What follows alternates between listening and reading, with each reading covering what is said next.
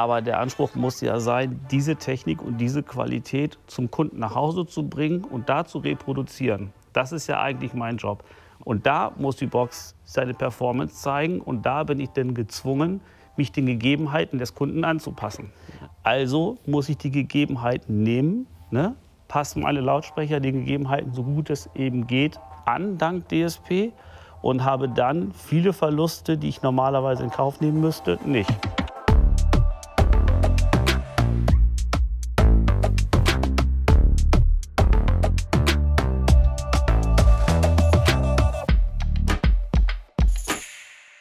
Hallo und herzlich willkommen zu einer neuen Ausgabe von Kilohertz und Bitgeflüster, dem HiFi-Podcast von HiFi.de.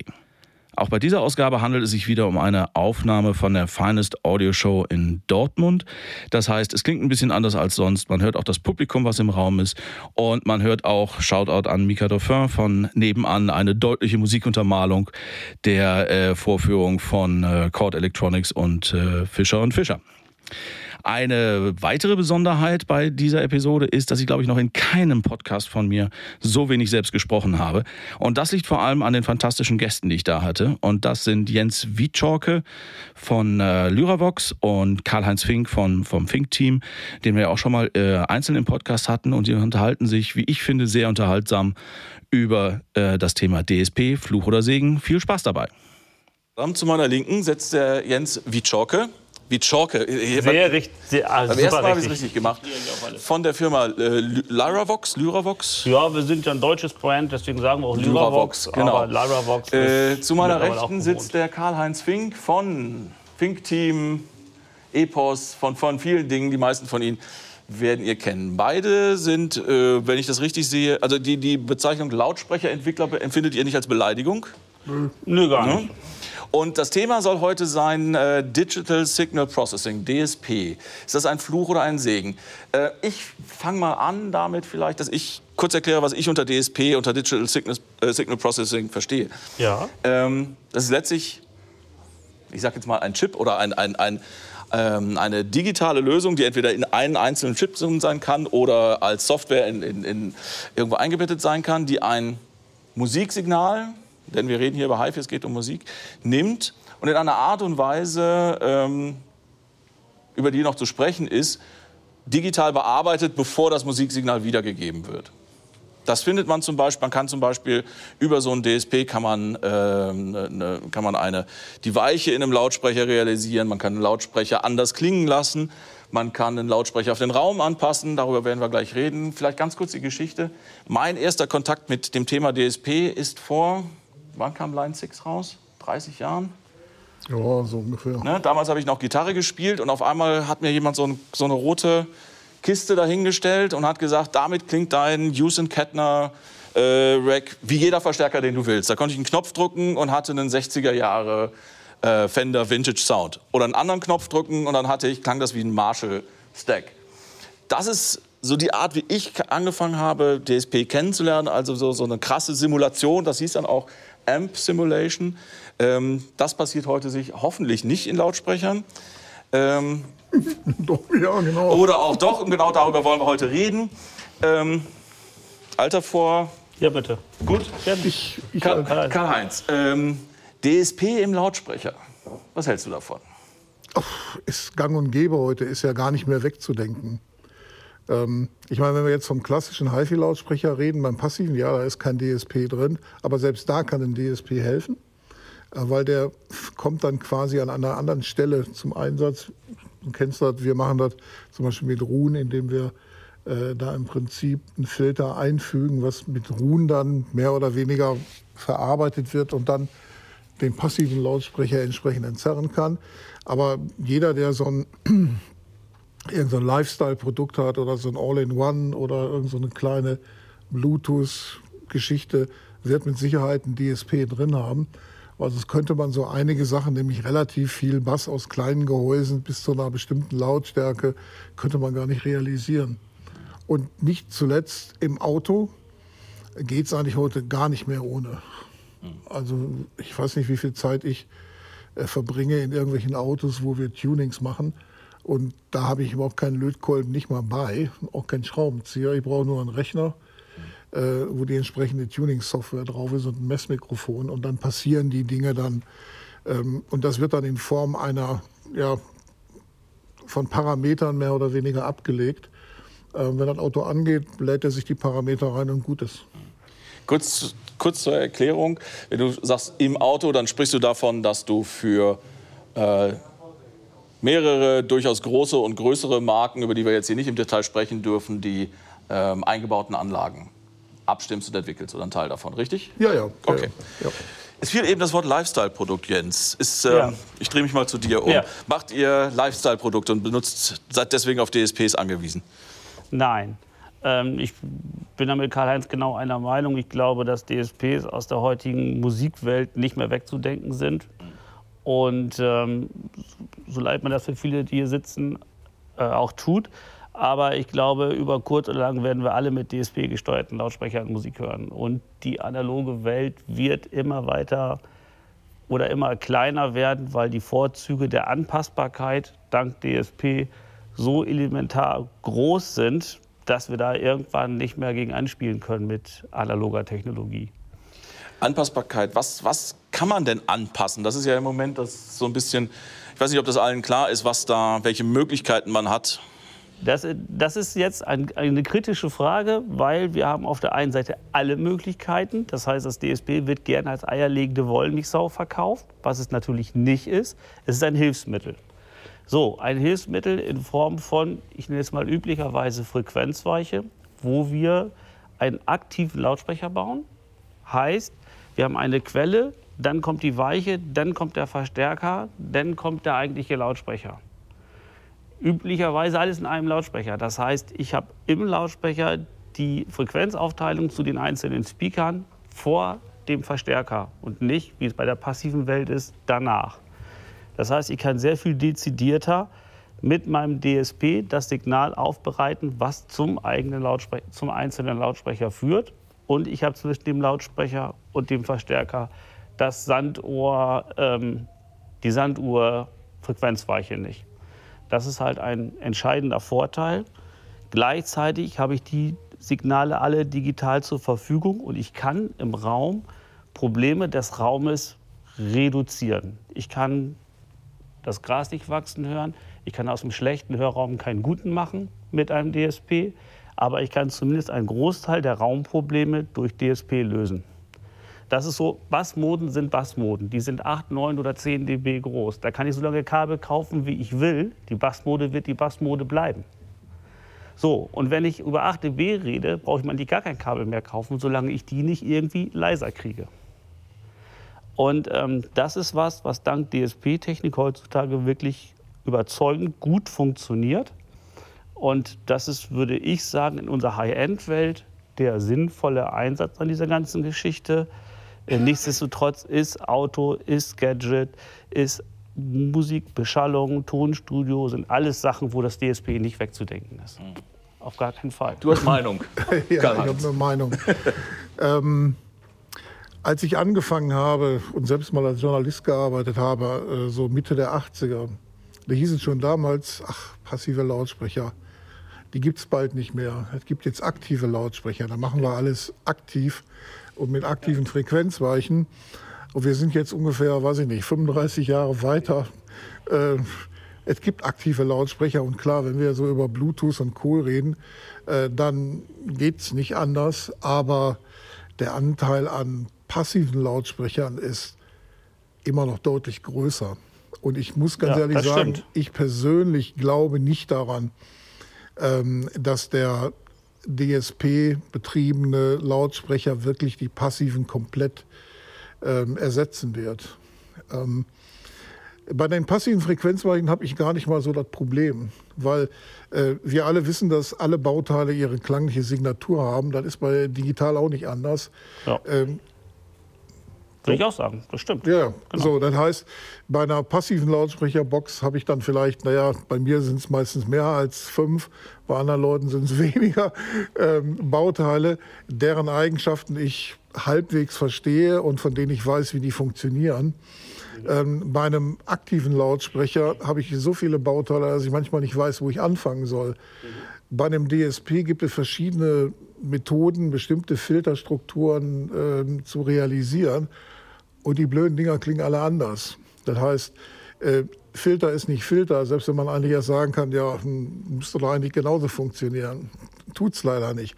Das heißt, ein aktiver DSP-gesteuerter Lautsprecher ist so viel komplexer, dass ich passiv durchaus gute Lösungen hinkriege, ohne DSP und ohne aktiv und vermutlich auch noch deutlich preiswerter sein werde.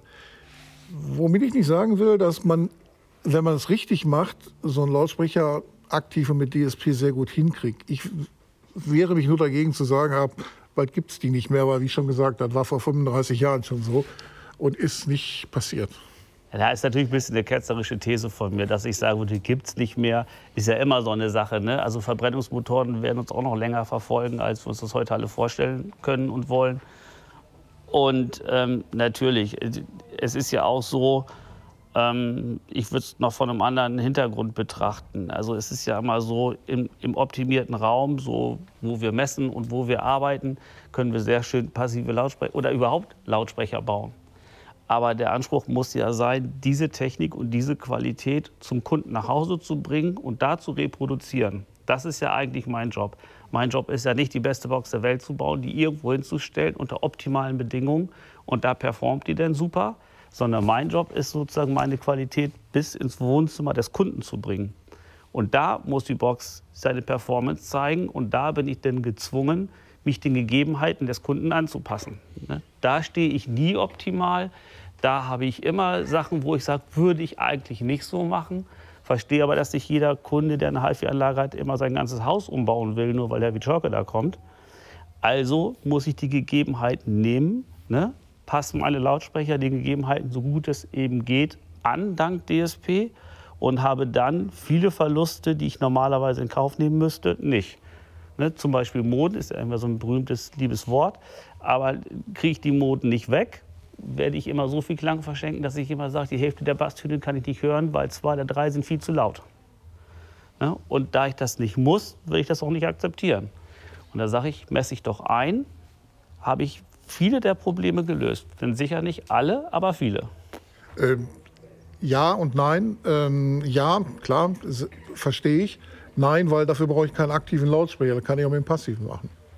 Theoretisch geht es auch mit dem Passiven. Das ist richtig. Genau. Also das heißt, es gibt, ob ich einen Trin aufnehme oder irgendwas anderes. Genau, also dann, dann die, ja. die Einmessung an einer anderen Stelle zu machen. Ja, ja. Genau, genau das ähm, stimmt das, das ist jetzt also unabhängig davon, ob es jetzt eine aktive Lautsprecherbox ist. Das ist. Die Einmessbarkeit ist grundsätzlich davon unabhängig, das ist klar. Ja. Aber mal konkret gefragt, Karl-Heinz, du hast äh, eben davon gesprochen, in Autos arbeitest du eigentlich nur noch mit DSPs. Du hast auch für, ähm, du, du entwickelst ja nicht nur eigene Lautsprecher, sondern auch für andere. Da hast du sicherlich auch schon aktive Sachen mit DSP gestaltet. Ähm, alle Lautsprecher, die ich von dir kenne, ähm, die du selbst unter eigenem Namen oder für deinen eigenen Marken entwickelt hast, die sind alle passiv. Mhm. Ähm, ist das, eine, eine, ist das überhaupt noch eine Frage? Oder ist das einfach, ich mache das so, weil, weil das sind meine, meine Schätzchen, ich mach da, so macht mir am meisten Spaß? Oder ist das eine Entscheidung, die du jedes Mal triffst und die jedes Mal so ausgefallen ist? Ganz ehrlich, wir machen inzwischen so viel Zeug mit DSP, dass ich irgendwie für die Sachen, die ich für mich selber mache, froh bin, mal nichts mit dem DSP zu machen. Endlich mal wieder Lötkolben. so ungefähr. Also, ähm, wie schon gesagt, ich meine, wir haben, wir machen ja auch ein bisschen was. Also wir haben ja für unsere ähm, zwei Think-Team-Modelle haben wir ja im Prinzip einiges an Entzerrung gemacht im, im Bereich Gruppenlaufzeit beziehungsweise äh, im Bassbereich so einige Sachen. Also klar, die machen wir auch. Die bauen wir dann nur nicht halt in irgendein Gerät ein, sondern die pflegen wir halt in, in Ruhen ein. Das geht relativ gut. Das kann man auch in andere Programme ein fügen. Also von daher gesehen ist nicht so, als wenn wir so gar nichts mit DSP machen. Aber ähm, aktive Lautsprecher mit DSP ist halt ein Riesenaufwand. Also ich habe eine Hochachtung für alle Leute, die sich das ans Bein hängen. Ähm, ich, da ist schon einiges zu machen. Ich meine, der Aufwand, alleine durch die Zertifizierung zu kommen, ist wahrscheinlich nicht ganz ohne. Und ähm, wenn, Sie, wenn man das, meinen Kondensator, den ich brauche für meinen passiven Lautsprecher, den kriege ich auch in 20 Jahren. Aber wenn der DSP, an dem ich jetzt gearbeitet habe vor vielen Jahren, auf einmal abgekündigt wird, dann habe ich auch die lange Nase. Ne? Also das ist nicht, Ähm, es ist schön, es macht Spaß, wir machen es auch. Aber wenn ich die Wahl habe, mache ich lieber einen passiven, wenn ich ganz ehrlich bin. Aber ja. Stimmt das? Also eure Lautsprecher sind alle aktiv? Ist das richtig? Wir sind immer aktiv, wir sind immer DSP gesteuert. Ist der, äh, ist der Aufwand so viel größer und, und ist das was, was du dir als Bein gebunden hast? Naja, Fühlt sich das so an? Naja, es ist ja so, ich komme aus einer alten Schule, trotz also ich baue seit über 40 Jahren Lautsprecher. Das heißt, ich habe diese ganze Szenerie mit Kondensatoren löten, äh, Breitbänder durch den Raum schieben, Hörner bauen. Denkt ihr irgendwas aus? Ich habe es gemacht. Ich habe, glaube ich, mehr Kilometer Lautsprecher durch die Wohnung geschoben, als ich Fahrrad gefahren bin. Und ähm, das macht alles sehr viel Spaß und funktioniert, bis dann das nächste Lied kommt und man die Lautsprecher wieder anders hinstellen muss, weil es dann wieder nicht funktioniert. Und irgendwann kam dann mein Geschäftspartner zu mir, nachdem ich lange mit Breitbändern oder von Breitbändern gelebt habe, der hatte so eine Geschäftsidee und ähm, da wollten wir so einen HiFi-Riegel bauen, der an der Wand hängt, so eine moderne HiFi-Anlage, äh, die Reminiszenz an die Musiktruhe. Das sollte digital umgesetzt werden und sollte High-End-Klang generieren. Das war so die Kernidee. Diese Idee ist von so einem kleinen Gerät immer, immer größer geworden bis wir dann irgendwann den Stereomaster erfunden haben. Zwei Meter breites Gerät hängt an der Wand, ist mit ähm, Klavierlack lackiert, ist mit teuersten Scanspeak-Chassis bestückt, hat die teuersten, edelsten äh, dänischen Digital-Endstufen da drin. Riesending. Und äh, das ging einfach nicht ohne DSP. Also an der Stelle ist es ähnlich wie im Auto. Wir waren einfach gezwungen, äh, eine DSP-Steuerung zu machen, weil die in der Lage war, so einen wandhängenden Riegel klanglich so aufzubauen, dass man eine echte HiFi-Anlage auch ersetzen kann. Also dank DSP ging das. Ohne wäre es nicht gegangen. Und so, muss ich sagen, vor mehr oder minder zehn Jahren bin ich zum DSP gekommen. Bis dahin wollte ich da auch nichts von wissen. Ist das, kann man das, ist das eine von diesen Sachen, dass man sagen kann, okay, irgendwas mit DSP machen ist einfach, DSP gut machen ist schwierig? Kann man so sagen. Naja, ich meine, ich mein, man kann heute hier so ein Mini-DSP kaufen für ein Apple und ein Ei. Mhm. Äh, mit denen kann man schon eine ganze Menge so probieren. Also ja, das geht einfach. Wenn man mehr machen will und man will wirklich in die Details und in die Tiefe gehen, das ist schon deutlich komplexer. Also das ist nicht mal eben so gemacht. Liegt das an dem, an dem DSP, also an dem Chip oder an der Software, die man nutzt, oder eigene Skills, eigenes Wissen, eigene Erfahrung? Ja, ich meine, kein Mensch wird heute mal, wir haben die ersten Sachen in Assembler programmiert, das wird heute kein Mensch mehr machen. ja. Cool. ja, super. Ja, Motorola 56007, glaube ich, oder so. Also lang, lang ist her.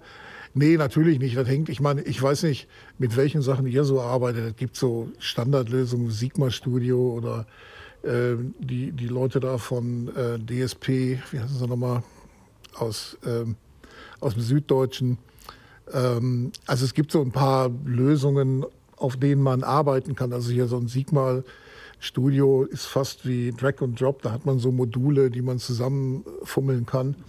Äh, damit kann man relativ einfach arbeiten. Wenn man wirklich komplexer werden muss oder will, wird es halt auch ein bisschen aufwendiger. Aber das, ich meine, das ist heute einfacher, irgendwie neue Ingenieure zu kriegen, die wissen, wie man mit dem DSP umgeht, als irgendjemand, der weiß, wie man mit dem Loadkolben umgeht. Ist, ist das würde ich fast unterstreichen. Gut, das wollte ich gerade fragen, würde bitte. Fast, würde ich fast unterstreichen und ich glaube, dass wie so oft, man braucht den Hintergrund vor dem, was man tut. Also ich glaube, jemand, der noch nie passive Weichen gelötet hat, der wird im DSP auch scheitern. Weil DSP wird so gerne als eierlegende Wollmilchsau verkauft. Damit kann man ja alles machen. Kann man auch, nützt aber nichts, wenn man nicht weiß, was man tut. Ne? Also der, die Gefahr von Missbrauch beim DSP ist eben auch nicht unerheblich. Also es wird immer wieder versucht, Unpassendes passend zu machen, ne? weil, man, weil man denkt, das DSP macht das schon. Man vergisst aber die Mechanik des Lautsprechers. Ne? Wir haben eine, Elektro, eine elektronische, eine mechanische Komponente und da ist DSP nur ein Bauteil. Der ist wahnsinnig hilfreich, aber der macht den Lautsprecher nicht. Und ähm, da das immer so schön flexibel ist, ich kann alle Flanken wählen, ich kann alle Lautstärken wählen, ich kann alle Phasen wählen, dann denkt man immer, oh, ich nehme irgendeinen Hochtöner, ich nehme irgendeinen Mitteltöner und dann mache ich da mal eine schicke Box draus. Und das DSP macht das schon. Und ähm, das hat man, glaube ich, gelernt, dass das nicht funktioniert, wenn man mal lange Weichen gelötet hat ne? und sagt, aha, das ist, äh, kann man so machen, aber mein Techniker sagt dann immer, ist denn aber Kacke. Ja? Also ich löte übrigens auch nicht mehr selber. Das heißt also, heute werden so Sachen weitestgehend simuliert. Wir können die sogar emulieren. Das heißt, wir können uns die passiven Frequenzweichen in der Emulation anhören. In einem DSP sozusagen. Ja, ja, klar. Ja. Äh, um dann ja. anschließend die Dinger zusammenzudengeln. Ein Punkt, den jetzt beide gesagt habt, da wollte ich mal nachhaken, ob ich das richtig verstanden habe. Seid ihr, du hast gesagt, es, man findet einfacher Ingenieure, junge Ingenieure und Ingenieurinnen, die ein DSP programmieren können, als welche, die noch eine passive Weiche ordentlich aufbauen können. Würdest du das auch so sehen? Und, ist, und wenn es so ist, ist das nicht dann, äh, führt das nicht zwangsläufig dazu, dass es irgendwann niemanden mehr gibt? Also ich, ich muss sagen, das geht nicht mal darum, dass sie eine Frequenzweiche aufbauen können. Es geht darum, dass sie wissen, an welchem Ende man den Lötkolben anfasst. Das ja. ja, das, das, das, das macht man einmal falsch, dann weiß man's. Ja, das soll man glauben, ja. das soll man glauben. Ja, das, das ist dann die nächste Podcast. Äh, Stories, von, Stories vom Fink-Team. Aber, darum geht's. Ich, aber das ist natürlich auch, also ähm, wenn, wenn diese Entwicklung wirklich so ist, würde das ja dem Jens recht geben, dass die Gefahr zumindest besteht, dass es irgendwann keine passiven Lautsprecher mehr gibt, einfach weil es niemanden mehr gibt, der sie entwickeln kann. Das kann schon sein, ja. Da will ich jetzt nicht. Ja, ich, also, ich, ich glaube, also ich glaube, die, der Bestand gibt Karl-Heinz recht. Es gibt natürlich viel mehr passive Lautsprecher als aktive nach wie vor. Wenn man sich aber die Tendenz anguckt, ist die Zahl der Aktiven einfach deutlich steigend. Im, im Studio schon seit Jahrzehnten nicht wegzudenken. Es, du wirst fast kein Tonstudio finden, die auf passive Lautsprecher schwören. Das ist ja alles auch dann nicht so wirklich äh, Zufall. Ähm, im, Im Heimmarkt ist diese Idee der Anpassbarkeit vergleichsweise neu. Also die, der HiFi-Markt reagiert ja erstaunlich langsam, finde ich. Was manchmal schlecht ist, oft auch gut, aber manchmal eben auch schlecht. Ne? Gut ist, weil der Plattenspieler hätte sonst vielleicht gar nicht überlebt. Heute sind wir alle froh, dass er es getan hat ne, erfreut sich heute einer Qualität, die vor 20 Jahren oder 10 Jahren noch undenkbar gewesen wäre wahrscheinlich. Ähm, das ist eine erfreuliche Entwicklung. Ich glaube, dass, dass das Kernthema der Anpassbarkeit zu Hause und der großen Flexibilität vor Ort, das ist, glaube ich, das, was heute maßgeblich für den digital aktiven Lautsprecher spricht Dazu kommt die, die, direkte Kopplung von Treiber zum Verstärker, halte ich persönlich auch für tatsächlich einen, Systemvorteil. Nö. Und, ähm, und ich glaube auch in Zukunft wird das preislich immer weiter auseinanderdriften. Das heißt, die passive Lösung wird tendenziell eher teurer, die digitale eher günstiger werden ein, ein, ein bisschen Housekeeping. Wir wollen ja eigentlich über DSP und nicht über aktive und passive Lautsprecher reden. Deswegen würde ich bitten, den Teil der Diskussion vielleicht gleich noch mal im Privaten fortzusetzen. Lass uns mal bei, den, bei dem DSP bleiben. Ist ja auch letztlich, ob der DSP jetzt in Software stattfindet, in Rune oder per Einmessung in, äh, im Verstärker oder schon im Lautsprecher ist. Es ist sicherlich sehr häufig, dass man, dass in irgendeiner Form in der Wiedergabekette ein, ein DSP drin ist. Ja, hier im Telefon zum Beispiel, jede Menge. Ja, ja, natürlich. Ja. Könnt ihr vielleicht jeweils mal ein Beispiel dafür nennen, ähm, wie man den DSP sehr gut einsetzen kann und das mal ein bisschen, also das Thema auf den Raum anpassen zum Beispiel, haben wir jetzt schon ein paar Mal gehabt. Wie funktioniert das? Wie macht man das? Und habt ihr Beispiele dafür, wie man, also wie man DSP nicht nutzen soll? Auch das, ich, ich, es ist ja mit jeder Technologie, wie man es einsetzt, äh, man kann mit jeder Technologie was Gutes und was Schlechtes machen. Wer möchte anfangen? Ja, also ich glaube, es gibt, es gibt DSPs so vielfältig, dass das jetzt ins, ins Unendliche führt, wenn wir versuchen, das zu Ende zu diskutieren. Das können wir wahrscheinlich auch am Anschluss der Sendung nicht. Ähm, DSP ist ein vielschichtiges Ding, was manchmal Fluch, oft Segen ist. Wir können also viele Sachen machen, die wir ohne DSP so einfach nicht hinkriegen. Und, zum Beispiel, gib mal ne? konkrete Beispiele. Und äh, zum Beispiel Gadgets sind ein Beispiel, wo man sagen muss, so eine Bass-Performance aus so einer kleinen Kiste ist ohne DSP bis heute nicht wirklich denkbar. Ähm, ähm, das ist zum Beispiel ein sehr positives Ding. Auch im Auto ist Raumfeldentzerrung und diese ganzen Geschichten sind einfach ohne DSP heutzutage nicht denkbar. Und da DSP im Lautsprecher noch ein relativ junges Thema ist, werden wir da in absehbarer Zeit auch noch Sachen erleben, die hochwertige Musik vergleichsweise günstiger machen, als es das heute ist. Ich glaube, dass die Produkte mit gleicher Qualität immer günstiger werden können. Und das ist gut, weil dadurch größere Käuferschichten in der Lage sind, sich sowas zu leisten. Und das ist so ein bisschen unser Anspruch, dass wir sagen, Musik soll ja zurückfinden zum Kunden. Wir wollen ja Kunden mit Musik glücklich machen. Wir wollen ja nicht nur unsere Taschen füllen mit dem Verkauf teurer Lautsprecher, sondern wir wollen es ja für den Kunden bezahlbar machen. Wie machen wir das? Ne, wie machen wir das? Wir müssen versuchen, die, Preise, die Endverkaufspreise niedrig zu halten, indem wir geschickte Ressourcen nutzen, zum Beispiel DSPs. Digital-Endstufen sind heute vergleichsweise spottbillig auf einem hohen Niveau. Das wäre vor zehn Jahren undenkbar gewesen. Das ist ein riesen, ein riesen Fortschritt und der setzt sich natürlich in alle Produkte durch. Und, hast du gerade gesagt, äh, Fluch und Segen. Also hast du auch ein Beispiel dafür, wie man was, wie der, die DSP-Technik zum Fluch werden kann oder wie man sie falsch einsetzt oder äh, nicht so, äh, äh, nicht so sinnvoll benutzt? ich will jetzt keine Produkte nennen. Nein, also aber ähm, es gibt schon so Wandleralgorithmen, wo man sagt, die sind theoretisch ganz toll. Da baut man aus Lautsprecher und denkt, ja, alles ist super, Messwerte sind fantastisch und alles ist, ne, machst du an, denkst du so, boah, es ist schrecklich. Wir haben aus Spaß mal einen Lautsprecher gebaut mit zehn gleichen Frequenzgängen, mit verschiedenen Wandleralgorithmen. Und haben den Kunden das vorgespielt. Und die haben gesagt, das ist ja scheußlich. Den nächsten vorgespielt, das ist ja scheußlich. Denn die letzten beiden haben uns ein bisschen mehr Mühe gegeben, haben die gesagt, oh, jetzt ist geil. Mhm. Und da habe ich den Leuten Messkurven gezeigt. Alle zehn Messkurven waren exakt identisch. Mhm.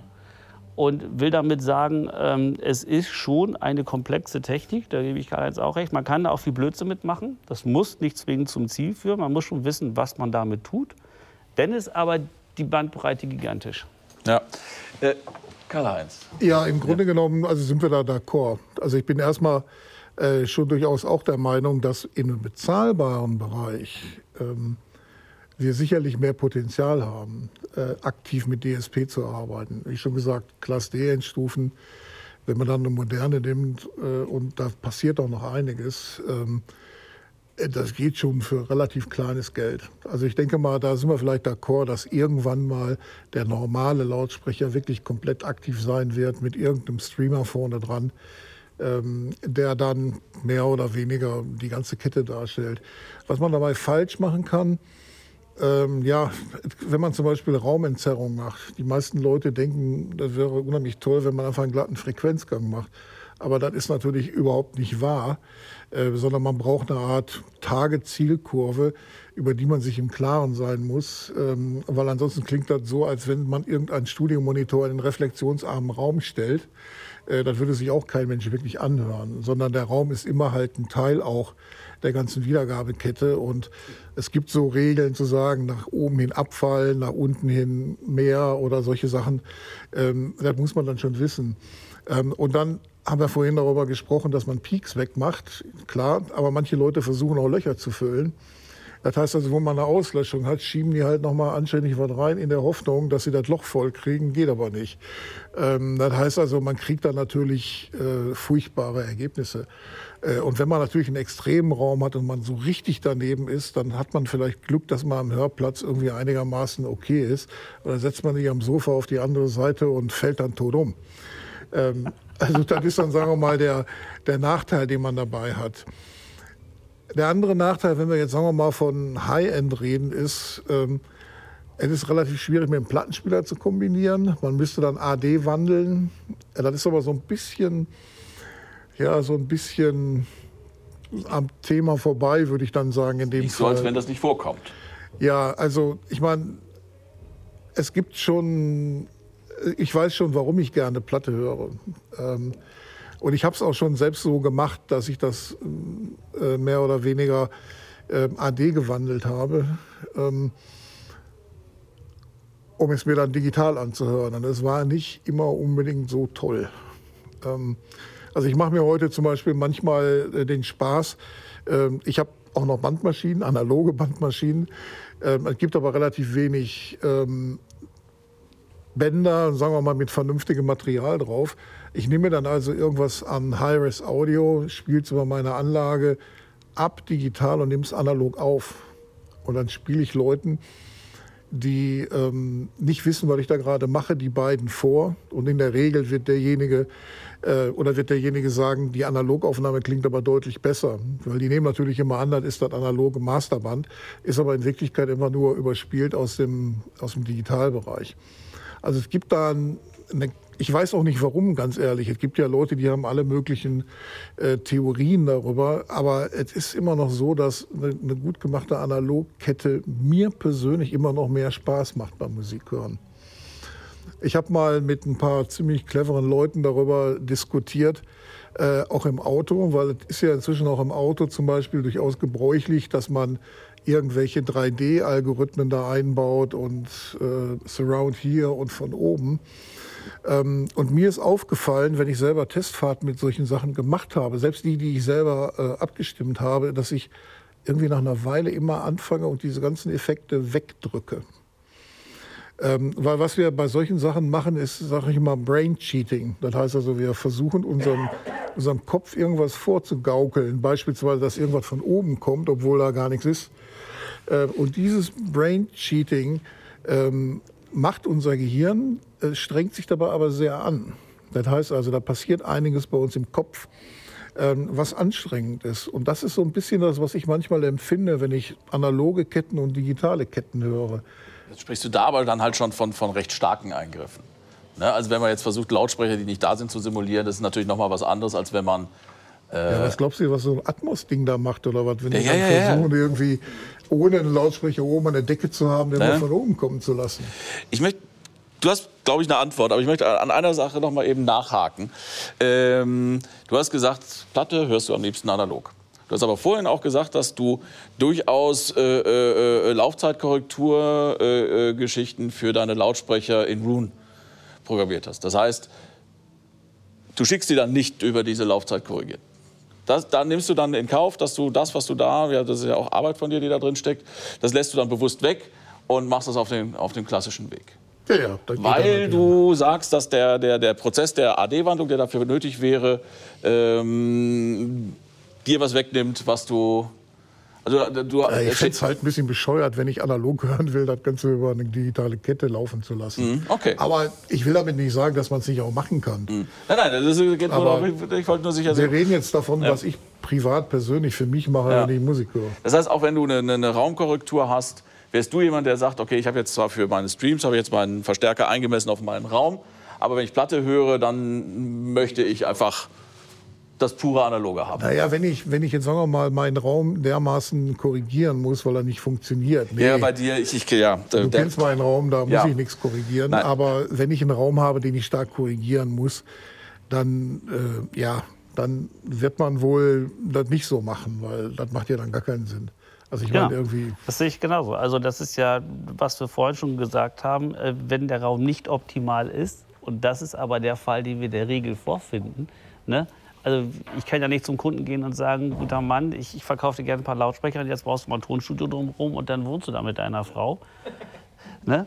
Sondern ich, ne, ich sage ja, guck mal hier, also ich habe jetzt Glück, dass bei mir Funktion und Form ganz gut zusammenfällt. Also der eine oder andere, der uns kennt, weiß ja, dass wir so Bauhausbasierte Lautsprecherdesigns machen mit breiten Frontwänden, und äh, das ist auch eine, eine, physikalische Idee, die dahinter steckt. Das ist jetzt vom DSP völlig unabhängig. Also ich habe die Theorie, dass große Membranen, aber vor allen Dingen große Schallwände dank parasitärer Schallabstrahlung besser funktionieren als schmale. Das ist Deswegen wohl richtig. mache ich das so. Und äh, da, da rettet auch, oder das würde auch ein DSP nicht verändern, ob ich die passiv oder aktiv mache. Ich würde sie in jedem Fall so bauen, und ich mag dieses ganze Füllefanz nicht. Ich brauche keinen Materialwechsel, ich brauche keine Lederbespannung, ich brauche kein grünes Limmchen, was nochmal blinkt. Ich brauche das alles nicht. Ich will da ein Ding stehen haben, was auch architektonisch und designmäßig ähm, als Möbel Bestand haben darf. Und da habe ich halt so ein bisschen Glück, dass das bei mir ganz gut zusammenfällt. Ne, da haben wir uns so ein bisschen im Bauhaus bedient und ich habe früher schon sehr große, flache, breit, Bandlautsprecher gebaut, die diese Idee hatten. Die waren natürlich total passiv, hatten trotz, ne, die waren Einweg, hatten trotzdem eine Frequenzweiche. Und äh, das war alles so, wo man immer dachte, Sperrkreis, aber geht eben auch nicht ohne. Nee, nee, klar. Und ähm, das, das kann man alles so machen. Ich glaube, in vielen Sachen macht ja auch die Dosis das Gift. Also das ist so, ähm, auf der einen Seite sagen, wir brauchen DSP für Laufzeitkorrekturen, für Raumkorrekturen und so. Das ist letztendlich nicht wirklich wegzudenken. Und ich glaube trotzdem auch nach wie vor, wir haben jetzt ein langes Wochenende mit einem neuen französischen Vertrieb gemacht, die ausgewiesene Plattenspieler, Fans sind. Ne? Die hatten dann keine Skrupel, ihre 25.000 Euro teuren Phonostufen in unseren äh, AD-Wandler zu schicken. Und die haben uns attestiert, wir hätten es nicht geglaubt, aber ihr habt recht, es funktioniert. Und dann können wir nämlich trotzdem Platte hören und an den Raum anpassen und haben dann irgendwas, was auf der passiven Seite so bis jetzt in dem Raum, wo die Vorführung nicht stattgefunden hat. Ja gut, das und, hast du ja. Hast und dann sage ich, der Zweck heiligt ein bisschen die Mittel. Genau, aber das hast du ja auch gesagt. Wenn, wenn das halt in einem normalen Raum, der jetzt nicht über Jahrzehnte optimiert ist wie, wie dein Hörraum, wenn man da halt die Raumkorrektur braucht, dann ist das auch legitim. Ähm also wie schon gesagt, ich bin da relativ schmerzfrei. Also ich habe überhaupt keine Probleme mit DSP. Ich habe halt nur eben das, was mir persönlich dann halt Spaß macht. Und genau. äh, ich baue momentan an vier Plattenspielern rum. Ähm, das ist viel reizvoller, als an vier DSPs rumzuschrauben, äh, weil das ist einfach eine andere Geschichte. Aber das, wie schon gesagt, das ist meine persönliche Geschichte, eben weil ich den ganzen Tag mit DSPs arbeite. Da bin ich froh, wenn ich als Hobby mal was anderes mache. Ja, wobei bei dir die Trennschärfe zwischen Hobby und Job auch nicht immer gegeben ja, ist. Ja, ist doch schön. Manchmal kommt aus Hobby ein Job raus. ja.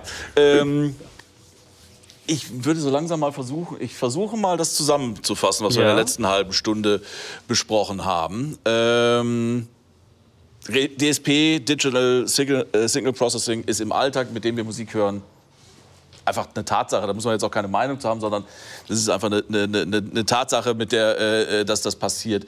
Die, wie bei allem ist halt die Frage, was mache ich damit, was lasse ich lieber sein. Da gibt es unterschiedliche Meinungen und da wird es auch weiterhin unterschiedliche Meinungen äh, zu geben.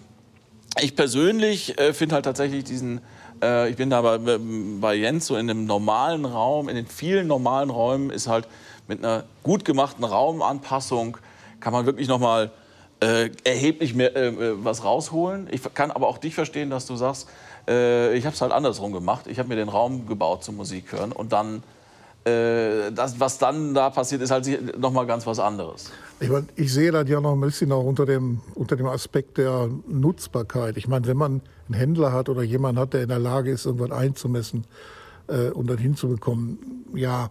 Aber wenn wir jetzt über bezahlbare Lautsprecher reden, ist das halt nicht so ganz einfach. Äh, denn wer soll das machen? Ich meine, es gibt so Lösungen von Sonos zum Beispiel, wo man dann hinterher mit dem, äh, mit, mit dem iPhone und dem iPad im Raum rumlaufen kann und kann einige Sachen machen. Ich kenne den Kollegen aber ganz gut. Er kommt eigentlich aus Bochum. Ähm, und da gibt es schon Lösungen. Aber es nutzt einem ja nicht viel, wenn man irgendwie DSP-Möglichkeiten hat, aber niemand ist in der Lage, hinterher umzusetzen. Ähm, und beim, im Handel ist das schwierig. Also ja, ist schwierig, ist aber kein Argument, es nicht zu machen. Und, und, gerade dieses, also, diese Sonos-Geschichte finde ich tatsächlich ein ganz gutes Beispiel, weil die Idee dahinter ist ja nicht, wir möchten an einem genau definierten Hörplatz den perfekten HiFi-Klang haben, sondern die Idee bei Sonos ist ja, du kannst das Ding hinstellen, wo du willst und es ist überall okay. Ja, und, und das kriegt man damit eben hin. Ja. Ja, genau, ja, ist also ich meine, die Rack zum Beispiel finde ich auch eine ganz nette Lösung, ja. weil die so die ersten paar Millisekunden sich angucken, die gucken sich Kanten an, die machen da Dinge weg, die ich sehr sinnvoll finde. Das finde ich manchmal sinnvoller, als irgendwie mit irgendwelchen Moden darum zu fummeln. Also es gibt schon gute Sachen, das ist also alles gut. Ja gut, genau. Also da sind wir ja auch beieinander, dass man sagt, äh, es ist natürlich im Handling nicht so ganz banal. Das ist halt ein wirkliches Kernthema. Und wir haben uns da so ein Prozess erarbeitet, wo wir sagen, unsere Produkte sind vergleichsweise kostenintensiv. Ähm, dadurch können wir uns das aber erlauben, die Kunden direkt anzufahren, zum Kunden reinzugehen, eine Messung zu machen. Ne, wir spielen das Ganze warm, wir messen das mal durch, dann gucken wir uns den ganzen Spaß an. Dann linearisieren wir das in so eine Targetkurve, die wir haben. Die ist noch nicht mal fix, sondern die richtet sich nach der Raumakustik. Das heißt, entsprechend der Einrichtung des Raumes haben wir unterschiedliche Targetkurven. Ähm, die, die erfüllen wir erstmal dank Einmessung und dann geht die Arbeit eigentlich erst los. Ne? Dann müsste nämlich die eingemessenen Kurven gegenhören und entscheiden, ist das, was wir gemessen und gedreht haben, auch das, was wir gehörphysiologisch wiederfinden. Ne? Das heißt, wir machen immer so ein zweistufiges Verfahren, wo, was wir nennen, wir stimmen einmal den Lautsprecher und danach müssen wir ihn noch intonieren. So ähnlich wie beim Klavier.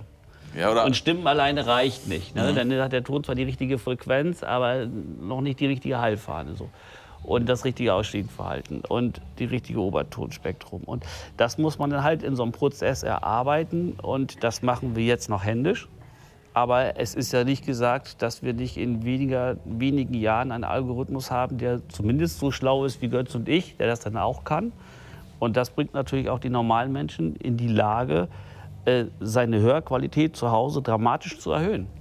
Und uns wäre nichts lieber, als wenn die Leute das alle zu Hause machen könnten, weil dann hätten wir alle viel mehr Spaß beim Musikhören. Ne? Und müssten nicht viel Geld für Sachen ausgeben, die oft leider gar nichts nützen. Ich habe das Gefühl, dass ihr gleich noch ein bisschen weiterreden werdet.